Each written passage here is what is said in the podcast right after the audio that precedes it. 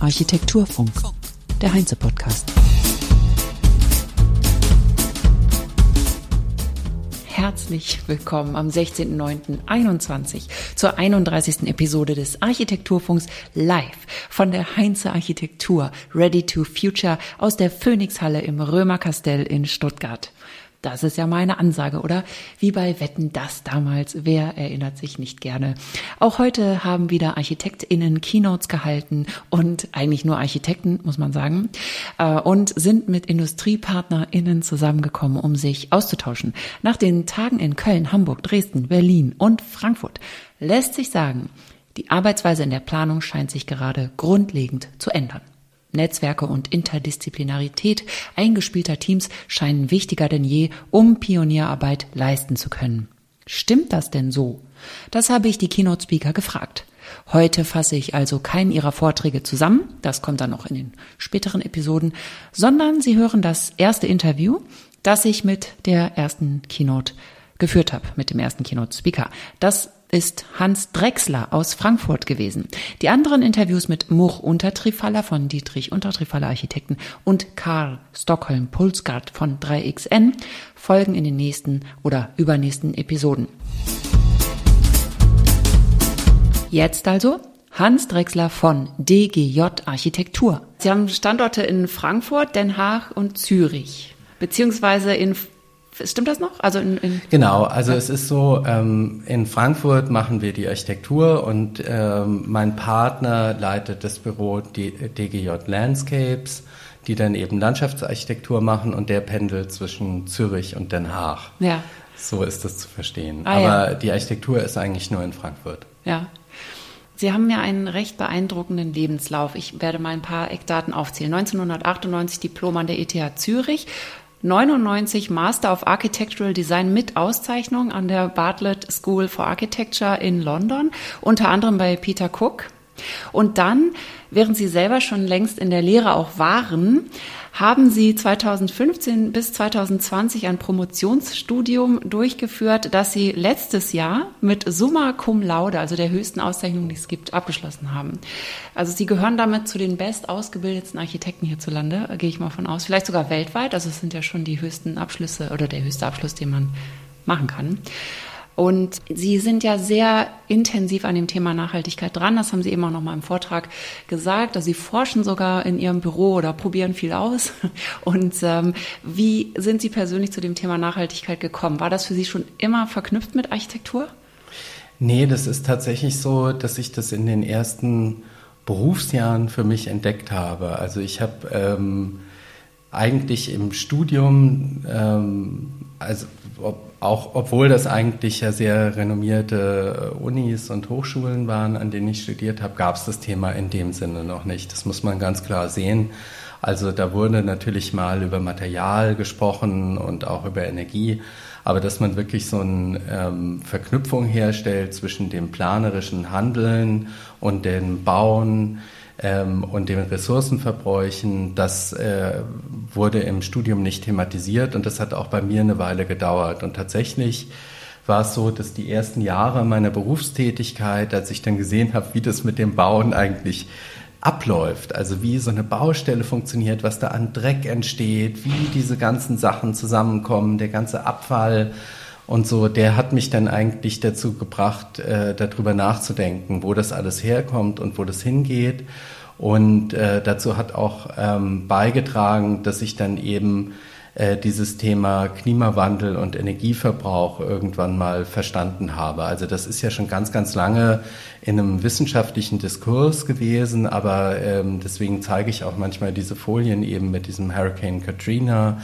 Ähm, ich finde, also es braucht natürlich immer so einen Moment, bis man dann eben so ein Thema auch für sich so durchdringt. Und man kann natürlich auch nicht jedes Thema, was einem jetzt so im Alltag ähm, entgegenkommt, so annehmen. Aber dieses Thema Klimawandel, das hat mich dann eben doch sehr, sehr stark bewegt, ähm, als ich mich dann intensiver damit beschäftigt habe. Und das war dann auch der Grund, warum ich dann eben angefangen habe, an der TU Darmstadt eben zu äh, forschen und zu lehren bei Professor Hecker, weil das eben auch ein Pionier des energieeffizienten Bauens war, zu der Zeit ja auch der einzige Lehrstuhl zum Thema energieeffizientes Bauen in Deutschland. Und ähm, das war eben auch eine ganz tolle Zeit, dass man da eben auch wirklich aus diesem Problemdenken herauskommt und merkt, okay, wir haben eigentlich als ArchitektInnen auch ganz, ganz tolle Möglichkeiten, was dagegen zu tun. Und das finde ich ist eine große Gnade in diesem Beruf, dass man eben auf der einen Seite natürlich haben wir einen großen Anteil an der Entwicklung, aber wir haben wirklich auch noch ganz große Potenziale, die wir heben können. Das ist wirklich ganz wunderbar und das ist eine ganz große Chance für alle, die im Moment praktizieren und die jungen Architektinnen, die jetzt nachkommen. Hm. Ist das in der Lehre mittlerweile normaler? Also ich habe 2008 Diplom gemacht und da war es noch so, dass ressourcenschonendes Bauen war ein bisschen lästiges Nebenfach, auch nicht so attraktiv und die Professorin war auch so verbissen und man merkte richtig, die kämpfte so gegen die ganzen Studenten, die vor allen Dingen groß denken wollten in, im Entwurf. Hat sich dieses Image gewandelt? Wird das heute auch von jüngeren Leuten eher zusammengedacht? Ja, ich glaube, also wir, man kann jetzt wirklich sagen, dass da äh, so eine Trendwende vollzogen ist, dass eigentlich, ähm, also ist ganz interessant, ich habe natürlich ganz viele äh, Freundinnen und Freunde, die in dem Bereich arbeiten und die eben gesagt haben, also sie haben jetzt eigentlich festgestellt, es ist so eine totale Trendwende in den letzten zwei, drei Jahren. Also ähm, natürlich auch so Sachen wie Paris tragen dann natürlich dazu bei, dass einfach jetzt so, dass es ist ja ein globaler gesellschaftlicher Konsens. Also niemand kommt an dem Thema vorbei. Und äh, das wirkt sich natürlich auch auf die Disziplin und die Praxis aus und äh, auch auf die Ausbildung, dass eben das jetzt auch von den jungen Menschen gefordert wird. Also wir wollen darüber mehr wissen, wir wollen dazu irgendwie äh, arbeiten im Studium und äh, da ist meiner Ansicht nach die Trendwende vollzogen. Ähm, ich sehe aber gleichzeitig auch so ein bisschen eine Gefahr da drin. Es gibt ja auch immer dieses Greenwashing und mittlerweile schlägt man ja so keine Immobilienbroschüre oder Webseite auf, wo nicht einem irgendwelche ähm, so Schlagworte entgegenkommen. Und das ist auch so ein bisschen die Gefahr, die ich im Moment sehe, dass so jeder trägt es halt so vor sich her und redet darüber und dann hat man halt auch so das Gefühl, die Probleme seien halt gelöst und deswegen zeige ich auch in den Vorträgen immer eigentlich so diese globalen Trends, die noch ganz stark in eine andere Richtung gehen.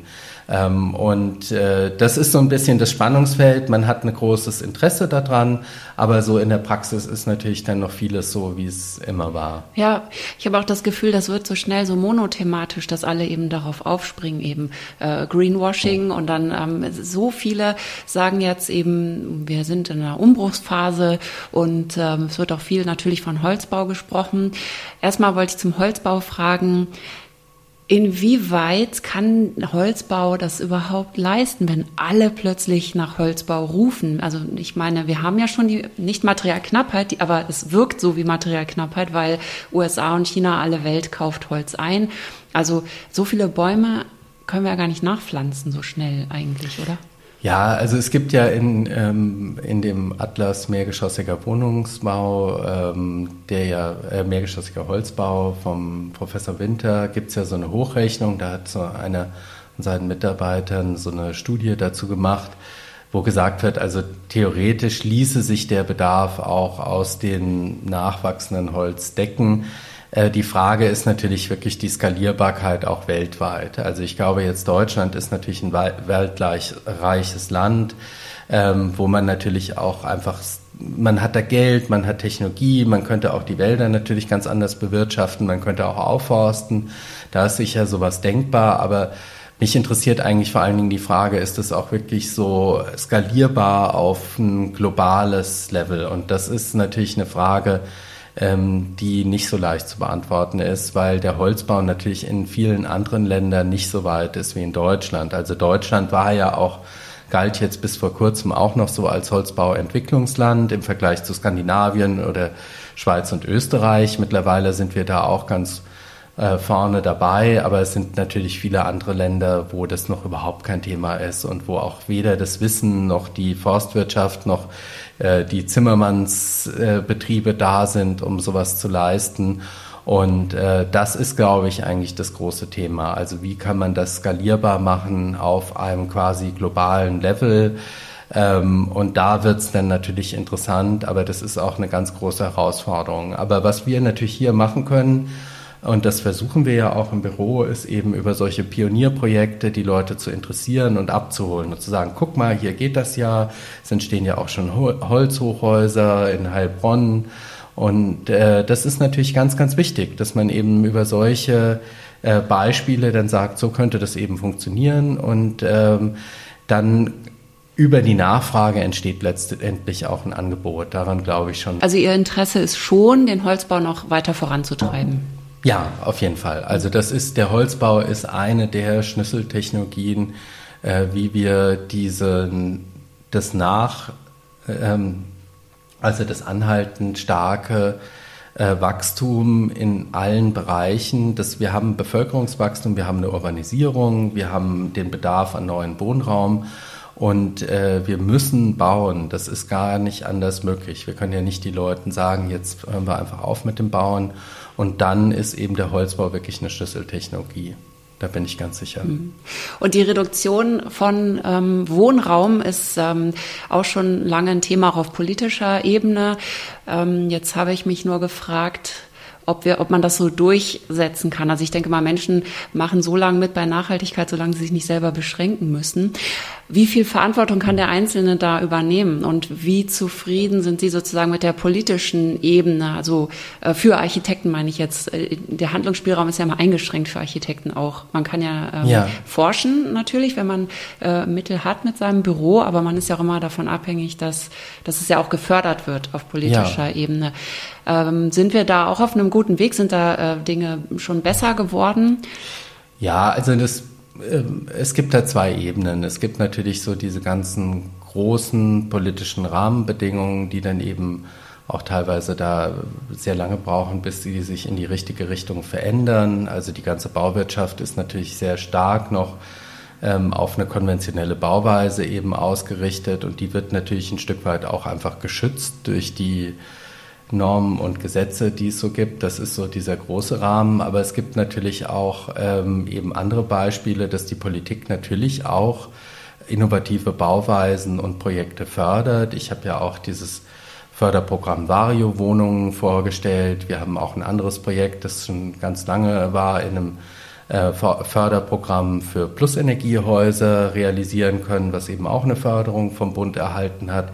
Also es gibt schon auch ein großes Interesse an der Politik eben, ähm, solche Innovationen eben äh, erstmal zu befördern, aber dann eben auch in die Breite zu bringen. Und ähm, auf der Ebene haben wir eigentlich ähm, ganz tolle Erfahrungen gemacht, gerade mit dem BBSR, ähm, was eben wirklich äh, eine ganz tolle angewandte Bauforschung äh, betreibt, also über eigene äh, Projekte, die sie befördern, aber eben auch in der Antragsforschung, wo eben dann innovative Vorhaben ähm, dann unterstützt werden.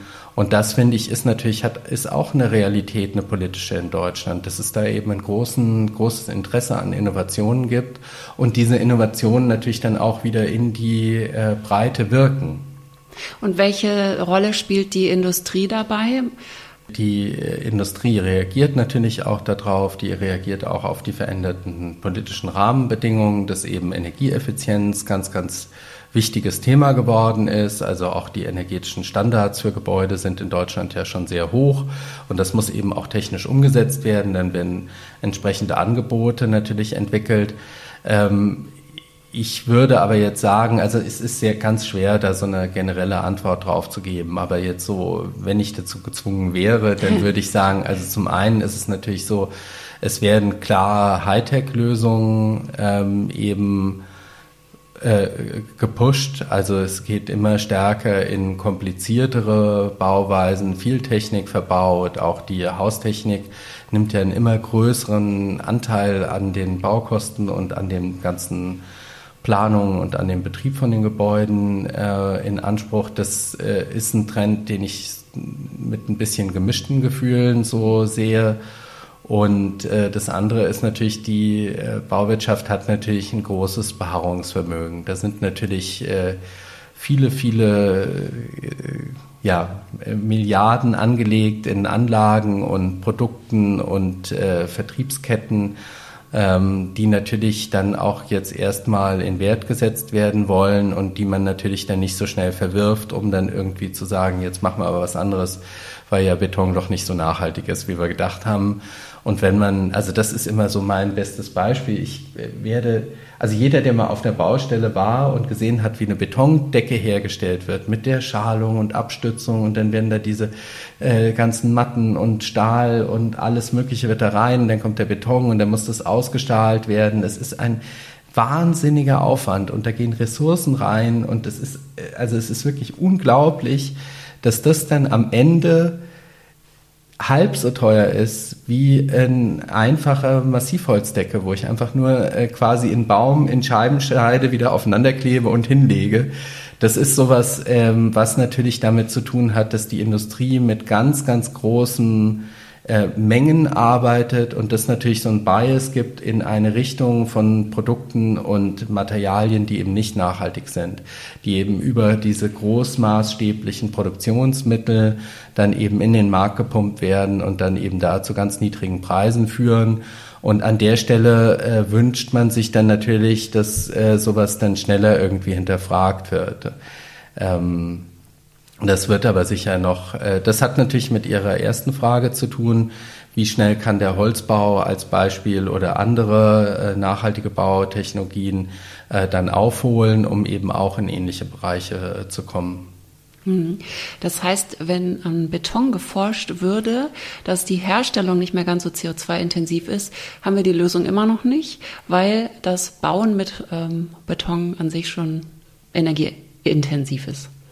Naja, der Beton hat schon viele Nachteile. Einmal ist es natürlich ähm, rein, also von der Chemie her, äh, brauche ich für den Herstellungsprozess einfach ähm, relativ viel Energie und äh, es ist ja ein chemischer Prozess, also dabei entsteht einfach CO2.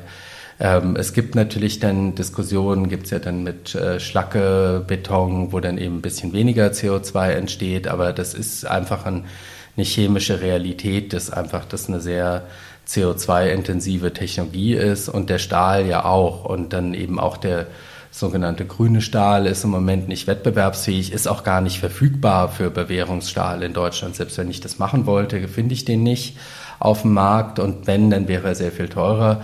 Also das Ganze ähm, sehe ich, also die Optimierung in dem System, da sehe ich sehr, sehr weite Wege und ähm, glaube, dass man da mit Substituten schneller zum Ziel kommt, als jetzt äh, das zu optimieren.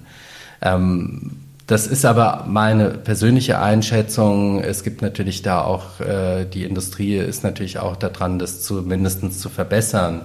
Ähm, aber es ist, äh, um ein anderes Beispiel zu machen, es ist natürlich immer die Frage, wie lange will ich noch den Verbrennungsmotor irgendwie optimieren, bevor ich dann sage, gut, jetzt stellen wir mal auf Elektro um und dann gucken wir mal, ob wir damit nicht besser fahren.